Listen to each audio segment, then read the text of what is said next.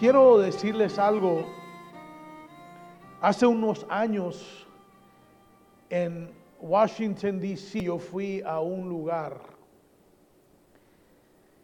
que se llama la tumba del soldado desconocido. ¿Alguien sabe o ha estado ahí? Hermano, ¿alguien más? Dos o tres personas han estado ahí. Y esto impresionó mi vida. Porque esa tumba es una, un memorial a alguien que nadie sabe quién es. Es un soldado desconocido. Y desde abril 6, 1948, esta tumba ha sido cuidada por 24 horas al día. 365 días del año, sin excepción.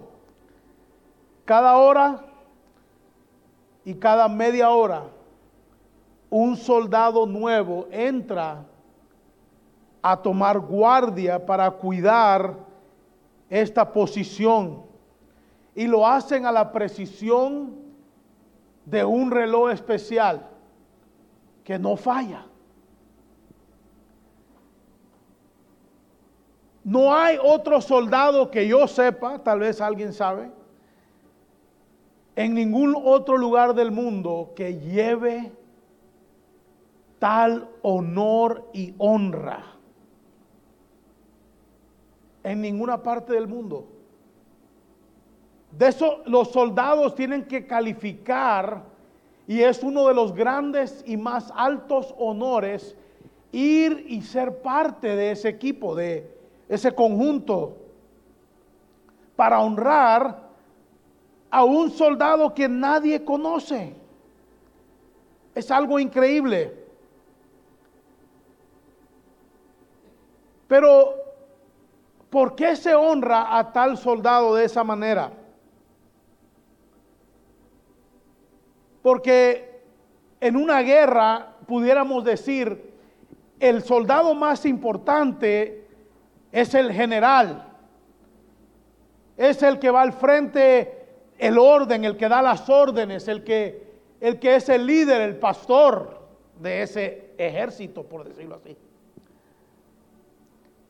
Pero creo que los presidentes de este país entendían lo que es una verdad espiritual también para nosotros. Y es que el soldado normal del ejército, aquel que está llenando su posición, el que está cumpliendo con sus tareas, es el más importante. Hay soldados rasos, sargentos, ¿verdad? Hay capitanes. Y muchos de ellos forman parte del ejército que está al frente, que están llevando la carga. Pero ellos son las manos en el campo de batalla, son los que arreglan las unidades de transporte, son los que preparan los tanques, los cañones, son los que mantienen los misiles, los que dan la preparación asegurándose que un misil sí pueda lograr salir. Hay mecánicos que están al frente asegurándose que todas las partes de cada componente de los carros, de los, de los vehículos, de los tanques, de todo funcione. Hay aquellos que cocinan, aún para que los soldados coman, aún para los aviones. Hay diferentes, hay mucho que involucra que un avión despegue. E, el otro día estaba con un hermano de la Fuerza Aérea ahí en San en, Dallas. Tal vez algunos lo conocen. Y yo le dije a un hermano, este hermano era de la Fuerza Aérea. Y el hermano le dijo, oh hermano, y, tú volaste. O sea, inmediatamente piensa que el que fue la Fuerza Aérea fue, fue piloto. No, los pilotos son bien pocos. Para poder volar un avión se requiere de un equipo grandísimo, de hombres y mujeres eficientes, llevando una tarea a su cabalidad, por decirlo así, pero, miren lo que dice segunda de Timoteo capítulo 2. Ustedes han leído este verso. De seguro, segunda de Timoteo capítulo 2, versículo 3 al 5 dice, tú pues sufre penalidades como buen soldado de Jesucristo. Ninguno que milita se enreda en los negocios de la vida a fin de agradar a aquel que lo tomó por soldado. Y también el que lucha como atleta no es coronado, sino lucha legítimamente. O sea, hermanos, ustedes lo saben, Efesios 6 también lo dice. Nosotros lo cantamos. Dios tiene un ejército, ¿verdad, hermanos? Marchando por la tierra y, cantamos ese, ese coro con gozo, con alegría, sabiendo que es cierto. Y Efesios capítulo 6, verso 10 dice que fortaleceos en el Señor y en el poder de su fuerza, vestidos de toda la armadura de Dios, o sea, hablando de que somos soldados, somos aquellos que están confrontando una guerra, no contra cosas físicas, dice, sino tenemos lucha no contra carne ni sangre, sino contra principados, contra potestades, contra los gobernadores de las tinieblas de este siglo, contra huestes espirituales de maldad en las regiones celestiales. ¿Y quién es el que sufre las penalidades, como dice el apóstol? ¿Es el general que está atrás en su escritorio, bien protegido de la batalla? ¿O es, como dijo nuestro hermano José, el soldado raso, que está al frente de la batalla. El llamado de Pablo es para el que está enfrente, el que está en la batalla. Ese es el que sufre las penalidades. No es aquel que está en el rango alto mandando las órdenes. Y claro, no voy a hablar de eso en esta mañana, pero podemos empezar un estudio muy largo y muy eh, largo sobre la armadura de Dios. Yo lo sé porque literalmente he estado predicando de la armadura de Dios casi por tres años y todavía no cierro ese capítulo. Porque es tan real, tan intenso, tan, tan verdadero esta guerra que nos enfrentamos, hermanos. Vivimos en un tiempo que es el tiempo más difícil de la historia, a donde el dragón avienta con todo su río de inmundicia.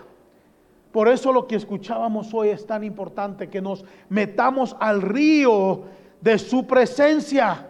Porque algunos no creen y no tienen la noción de que es un día difícil, que es un día de mucho peligro espiritual. Y que sí, como soldados que están en el frente de la batalla, Podemos sufrir pérdidas espirituales si no nos mantenemos fieles, hermanos. Pero fíjense, muchos dicen, todavía se atreven a decir, ¿cuándo va a venir el Señor? Eso lo han dicho por generaciones. El Señor no va a venir. Y algunos, por la batalla tan recia, han llegado hasta herirse, desaparecer del campo de batalla. Tal vez tú espiritualmente has visto las armas tiradas de soldados que han volteado a ver hacia atrás y se han ido para atrás. No quieren seguir avanzando porque la batalla está muy difícil y por eso algunos de nosotros hasta nos podemos identificar con el salmista que dice, Señor, ¿por qué escondes tu rostro? Y te olvidas de nuestra aflicción y de la opresión nuestra. Hermanos, ¿cuántos de nosotros, cuántos de ustedes han sentido que la batalla se ha arreciado aún más fuerte que nunca? ¿Alguien lo, ¿Alguien lo ha sentido? Poquitos. A ver, ¿cuántos? ¿Lo han sentido así de verdad? Hermanos, la guerra espiritual que estamos enfrentando es una de las más difíciles. Y tal vez, creo yo, es la más difícil. Porque el tiempo del fin es, si vemos el Apocalipsis, el abismo, los demonios del abismo han sido soltados en contra de nosotros. Las escorpiones, demonios y espíritus que nunca antes se imaginaban que podían afectar nuestra sociedad, están afectando la iglesia hoy en día. Ahora fíjense, vamos a Mateo capítulo 17.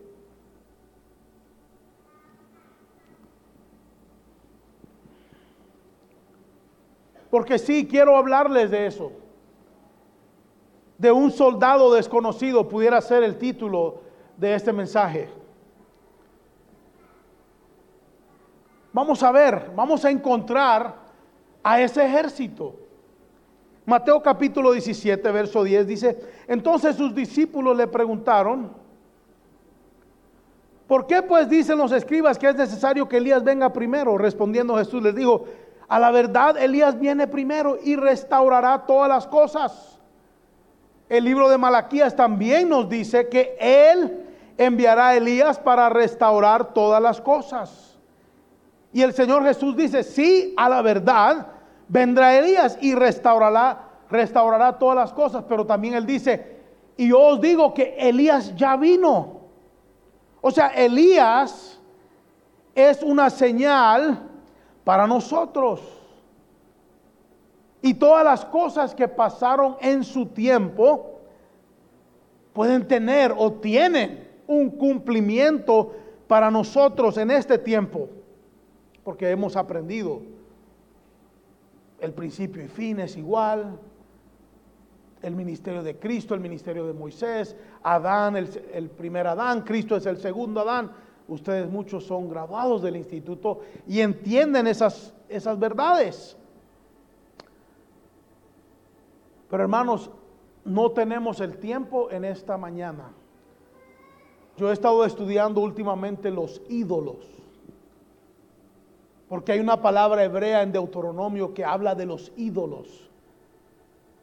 Y, algo que descubrí, porque a veces, no sé, mi, familia en la antigüedad, mi abuela, o no sé si las abuelas de ustedes que conocían al Señor, cuando uno entraba con algo diferente, ¿qué decían las abuelas? Eso es de, son demonios. ¿Alguien, alguien, su abuela le dijo algo así? O su mamá, a mí. Y, yo decía, ay, mamá, ¿cómo puede ser que eso sean de los demonios? Y saben, hermanos, que el mundo espiritual es como igual. Es un ejército, ¿sabían eso? ¿Qué dice ahí? Son potestades, amén. Entonces saben que los vicios, los pecados tienen demonios específicos. Pablo dice que atrás de los ídolos hay demonios. No tengo el tiempo para meterme ahí, pero los baales son demonios que andan sueltos en la atmósfera espiritual. Y la Biblia dice en Mateo que la casa se vacía. ¿Y qué pasa cuando la casa es limpiada? Dice que vienen que viene otro demonio, entra y dice, hey, esta casa está bien limpia. Y llama a cuántos más? Siete más. ¿Y qué dijo Cristo ahí, hermanos? Cristo dice algo que muchos ignoramos. Dice, así será esta generación perversa. Y esa palabra generación habla de un, puede ser una nación, puede ser un pueblo, puede ser un individual. Pero nosotros, yo ahora digo México también, yo ahora ya vine a México y veo los mismos demonios moviéndose en México que Estados Unidos, son los mismos. Y Baal, no tengo el tiempo para explicárselos, los demonios y los dioses de Baal pero hablando específicamente, históricamente, son los mismos demonios que han entrado a nuestra sociedad. Pero es increíble. Eso es lo que está pasando. El Señor está cumpliendo su palabra tan perfectamente que nosotros no debiéramos de dudar que el Señor está a la puerta, hermano. Amén. No dudemos perdón, la referencia es Lucas, Lucas 11, aquí la tengo. Lucas 11, 24 habla de ese, que la casa, el espíritu inmundo sale del hombre. Y ahí pueden ver, pueden estudiar esa palabra eh, griega. Pero eso es lo que ha pasado en Estados Unidos, una nación basada en Dios, igual que en el tiempo de Elías, abandonó la casa, dejó la casa vaciarse de Dios, sacaron a Dios de la casa, igual que el pueblo de Israel. Y la influencia sobre nuestros países ha crecido siete veces peor. Hermanos, se ha multiplicado tanto. Hace cinco años, aún los liberales decían, no, no debemos de operar a los niños que de género para cambiarles. Hoy lo están demandando en, los, en algunos estados. Y están literalmente sacrificando, mutilando cuerpos. El espíritu de Baal, de Moloch, ¿se acuerdan de Moloch? Ese era un Baal. Ese demonio está vivo y coleando. Y el mundo entero se está humillando y adorando ese ídolo a través, de, a través del aborto, muchas cosas. Pero la iglesia ha abandonado a su Dios también. Han abandonado la santidad, han abandonado el camino antiguo, porque como oímos hace unos días, la iglesia es solo un reflejo de qué? Del mundo. Amén. La, la condición del mundo refleja la condición de la iglesia. Porque dice la Biblia que en el tiempo de Elías, dice que no había visto otro rey tan malo como el rey Acab. ¿Se acuerdan? Dice, no, no había otro rey tan malo como el rey Acab. Ahora fíjense que si Elías viene, ¿cuántos creen que Elías viene primero? Ustedes han recibido mucha enseñanza.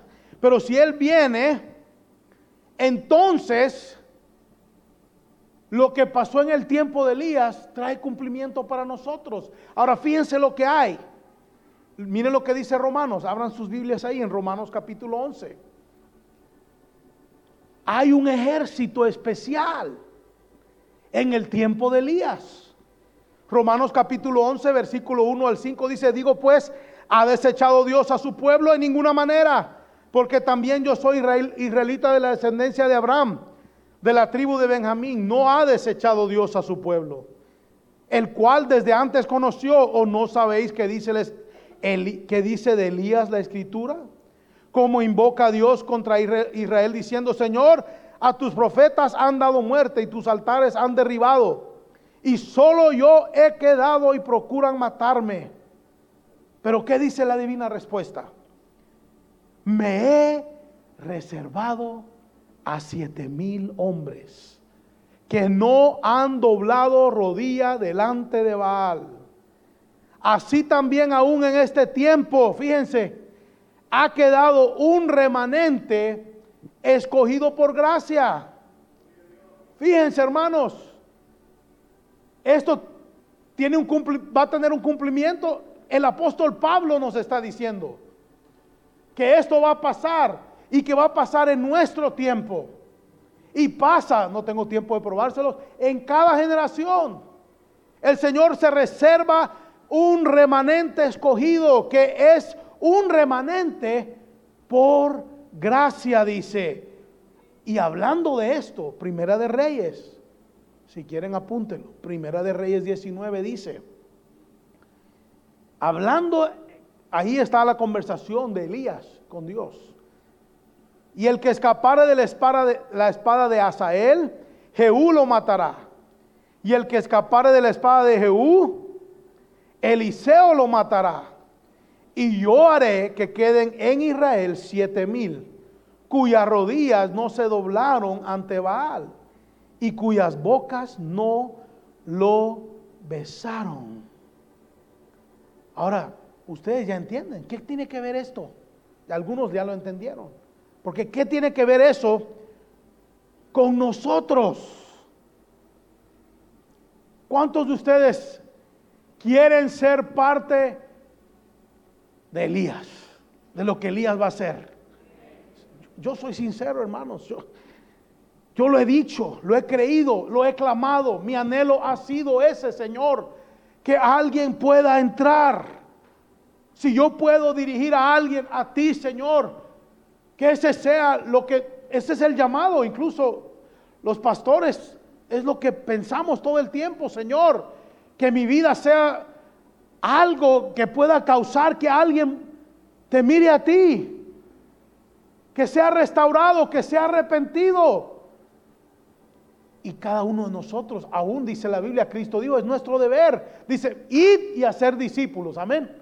Eso es ir y, y muestra que tú eres un buen discípulo y enséñale a otros cómo seguir al Señor, cómo dejar su pecado, tomar su cruz, seguir a Cristo Jesús.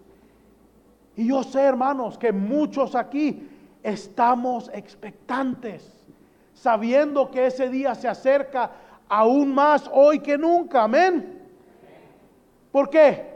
¿Por qué tenemos, yo tengo esperanza porque dice Santiago, capítulo 5, que Elías era un hombre sujeto a pasiones semejantes a las nuestras, dice capítulo 5, verso 17. Y oró fervientemente para que no lloviese y no llovió sobre la tierra por tres años y seis meses. Qué esperanza, ¿verdad, hermanos? Qué, qué lindo el Señor, que nos da esperanza, nos, nos hace ver que Elías, un gran profeta, aún así pudo hacer cosas grandes para Dios. Pero tal vez a alguno de ustedes les ha pasado lo que a mí me ha pasado. Yo empecé a estudiar, yo tengo mucha intriga, he estado estudiando la vida de Elías por muchos años. Pero igual veo mi realidad y veo la realidad de este mundo. Y yo le decía al Señor, Señor, ok, Elías, Señor, está inalcanzable para mí. O sea, veamos quién es Elías. Los milagros. El fuego descendiendo para consumir el altar de Baal. Señor, ya cuando uno dice, Señor, uno primero dice, sí, quiero ser parte de esa compañía, Señor, de, de Elías, gloria a Dios, sí quiero, Señor. Y pasa el tiempo y que uno ve la realidad. ¿Le ha pasado a usted o no? Señor, no sé. No. Entonces,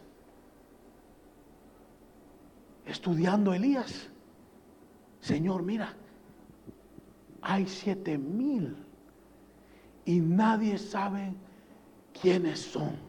Entonces, Señor, tal vez pudiera yo llegar a ser parte de ese ejército. Señor, nadie sabe quiénes son. Ellos no, tienen honra, no tienen gloria, pero sí la tienen porque Dios lo sabe, sabe dónde están, ¿verdad? Pero Eso es lo que pasó con Elías. Señor, todos los profetas han sido matados. No hay profetas en Israel. Yo soy el único. Y el Señor dice, hey, hey, espérate. Tengo siete mil. Yo tengo un ejército de hombres que me aman como tú, Elías. No hay un archivo grande de, de ellos Realmente ellos son soldados desconocidos, enlistados en un ejército que solamente el general de generales saben quiénes son. Pero fíjense lo que dice, dice, primero, una cosa dice el verso en, en Reyes, dice, primero Dios, dice, Dios dice, yo, yo los he guardado, dice. Fíjense, él los ha guardado en el tiempo peor. Dice, la Biblia dice que en ese tiempo no había existido ningún rey, no había existido un rey peor que Acab. Y Dios en medio de eso, del reinado de Acab y Jezabel, dice, yo mismo los he guardado. Y como dice, ahora vamos a Romanos. ¿Cómo los guardó? Por mi gracia. Yo los he conservado por mi gracia. Y yo haré que queden siete mil cuyas rodillas no se doblarán ante Baal y cuyas bocas no lo han besado. Hermanos, no hay duda que una de las cosas y uno de los ataques más fuertes en contra de la iglesia y en contra de Elías y en contra del ejército desconocido está en el contexto. ¿Cuál era? El desánimo. ¿Sí? ¿Entienden el contexto de Elías? Lo pueden leer. El desánimo espiritual un hombre sujeto a pasiones. Y pudiéramos decir la depresión. Lea el contexto. Elías, ah, ¿para qué, ¿para qué vivir más? Esto está feo. No hay nadie más que busque a Dios.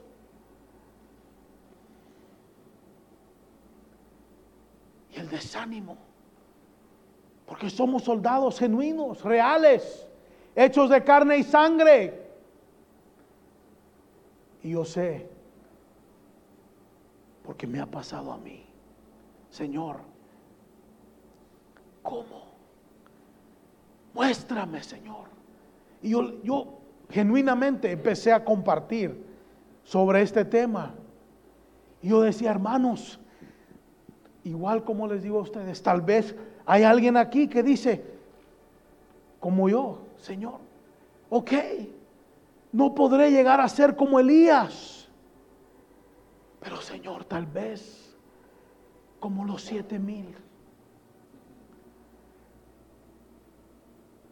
Y saben lo que me pasó, hermanos, literalmente, predicando ese mensaje, y no lo digo apresuradamente, yo estaba predicándolo y el Señor abrió mis ojos y me habló y me dijo, aquí delante de ti están esos soldados de los siete mil. ¿Cómo? Hermanos, siete mil no es un número que solamente serán siete mil. Para Elías era un gran número de compañías, ¿sí o no? Comparado a Israel eran muy pocos. Pero yo les digo, hermana, hermanos, con sinceridad, con amor, no para exaltar a nadie aquí ni no, no es un mensaje de prosperidad. No, no, no, no. Es un mensaje, para mí era el Espíritu Santo. Y yo sé que es el mismo Espíritu que está aquí. Muchos de ustedes lo han dicho, no lo voy a lograr, no voy a llegar a terminar la carrera, no puedo. No como la vida de Elías, eso está lejísimos de mí. Y luego decimos, Señor, no puedo ni ser parte de los siete mil. Pero vean lo que dice. Yo mismo, dice el Señor. Son míos. ¿Qué oímos hoy en la palabra? ¿Qué oímos? El que empezó la buena obra en nosotros. Él es el que la va a terminar, hermanos. No eres tú. Es Dios por su gracia. Yo te lo digo, hermano, con toda sinceridad. Somos, y démosle gracias a Dios, que somos soldados desconocidos al frente de la batalla. Y usted es uno de ellos. Y el enemigo quiere quitarte aún eso. Pero tú y yo somos soldados desconocidos al frente de la batalla. Y yo te lo digo con mucha seguridad. Aquí delante de mí hay muchos que no han doblado su rodilla a Baal. Que están aquí hoy por su gracia, no por su fuerza. Tú lo sabes. ¿Cuántos de ustedes lo han dicho? Yo lo he dicho, Señor. ¿Cómo está el mundo ahorita? No es posible que yo esté todavía en el camino. ¿Sí o no? Ustedes lo han dicho. Hermanos, como saben que ese dos clamores que eran proféticos subieron. Uno era ese de que el que empezó la obra la terminará. Yo lo tengo en mis notas. Ay, se me fue el otro. otro hermano acá atrás. Confirmó la palabra, hermanos. El Señor está aquí, hermanos. No es, habló de la gracia, sí, habló de la gracia. O sea, por la gracia de Dios, somos lo que somos, hermanos, ¿sí o no? El enemigo quiere destruirte, quiere desanimarte. Pero el Espíritu Santo ha venido hoy a decirte, mantente en pie, mantente firme, no dobles tu rodilla ante Baal. No te rindas. Porque yo lo veo, no es para no es mi fuerza la que hará que yo termine esta carrera. Será el Señor. Cristo en nosotros, la esperanza de gloria. ¿Sí o no? Pero muchos ya esa esperanza no la tienen. Hermano, no te preocupes. Tengo buenas noticias para ti. Eres parte del ejército escondido en la mano de Dios. Y solo el hecho de que tú te levantes y estés aquí hoy es un milagro, hermano. Yo, me, yo pensaba ahí, ¿cómo es que esta iglesia no ha crecido aún más. Porque, ¿dónde más quiero estar yo? o sea, yo me ponía a pensar, ¿dónde más? Where would I rather be? Diríamos en inglés. ¿A dónde preferiría yo estar? Aquí, donde hay un río tan precioso, tan palpable. Y tú estás aquí disfrutándolo. Imagínate. Y todavía el enemigo viene a hacerte creer que tú no, Él no te ha escogido. Por eso el Señor abrió mis ojos, porque yo decía, Señor, ¿dónde están los, los soldados? ¿Dónde están los siete mil? Y el Señor me tuvo que abrir los ojos en el púlpito. Están delante de ti. Míralos. Ellos no han doblado rodilla. Ellos están aquí por mi gracia. Ellos están caminando son soldados fieles que siguen adelante. Hermanos, no vemos lo importante y lo grande de la obra que Dios hace con el soldado pequeño, hermano. Pero el hecho de que tú no has doblado rodilla, hermano, y estás aquí hoy, es una prueba grande de que la gracia de Dios está